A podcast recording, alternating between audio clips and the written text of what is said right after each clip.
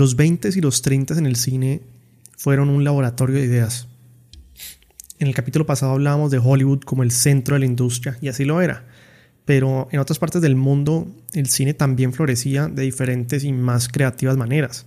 Alemania, por ejemplo, se convirtió en la cuna del expresionismo, el German Expressionist Movement, el expresionismo alemán en su máxima esencia, en donde ese expresionismo era una representación de las cosas que se sentían de la Primera Guerra Mundial, desolación, locura, dolor, horror, miedo, oscurantismo.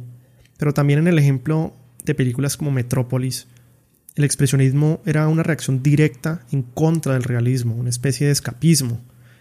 Y el expresionismo se convirtió una base muy importante para futuras películas de terror y de film noir, podría decirse que una de las bases más importantes.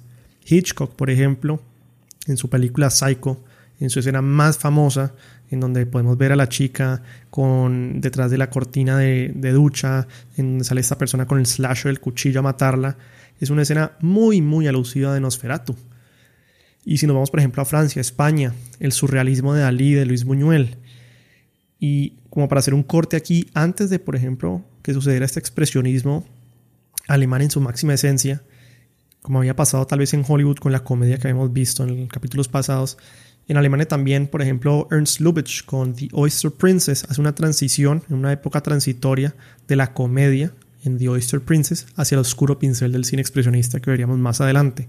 Y aquí me quiero detener en dos películas particulares.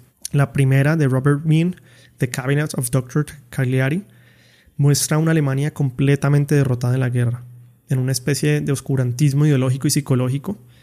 Y en este caso, Alemania o la industria de cine alemán se había cerrado a los externos. No entraban películas de afuera, no entraban cineastas de afuera, era simplemente todo creado adentro de Alemania. Y la película muestra eso. Es una película llena de miedos, oscurantismo, sombras, negativismo.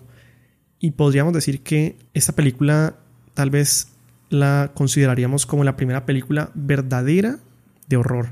En este caso, Cagliari representa el Estado alemán controlador, y Cesare representa a la gente del común, manipulados, asesinados.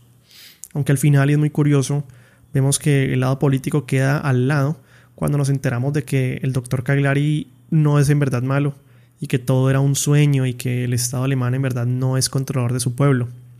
Quién sabe si haya habido una mano externa que haya manipulado este final, pero bueno, ese fue el final de la película. Y si nos vamos, por ejemplo, también a Metrópolis de 1927 de Fritz Lang, Estamos viendo una película que nos habla de la lucha entre la clase trabajadora y un poder industrialista autoritario, todo en el año 2000. Ya por allí pasamos hace muchísimos años.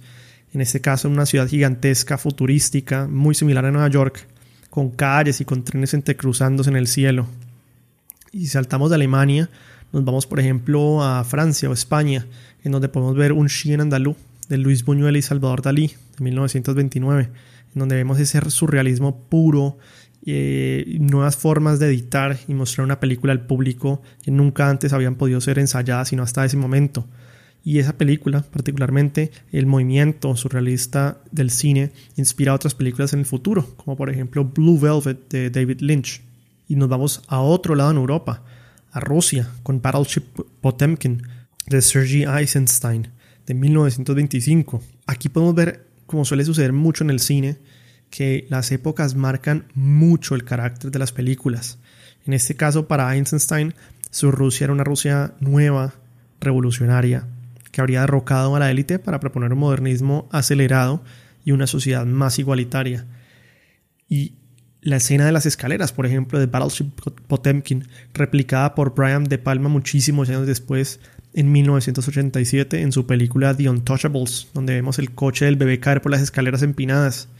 Entonces, lo que quiero decir con este corto capítulo de los años 20 y 30, cuando hablo de un laboratorio de ideas, es que sí, claro, Hollywood se había establecido como la industria principal del cine, la más importante, y hasta ahora sigue siendo la más importante, pero no significaba que alrededor del mundo no estuvieran pasando cosas muy interesantes de cine y muy importantes también, como lo podemos ver en el surrealismo y el expresionismo de Alemania. Entonces, sí, Hollywood era ese centro, pero estaba recopilando y recopilaría más adelante, hasta el día de hoy lo hace, de otros movimientos de cine de otras partes del mundo. En este caso vemos mucho en Europa. Y todo eso en 1928, antes de acabarse los años 30, va a cambiar.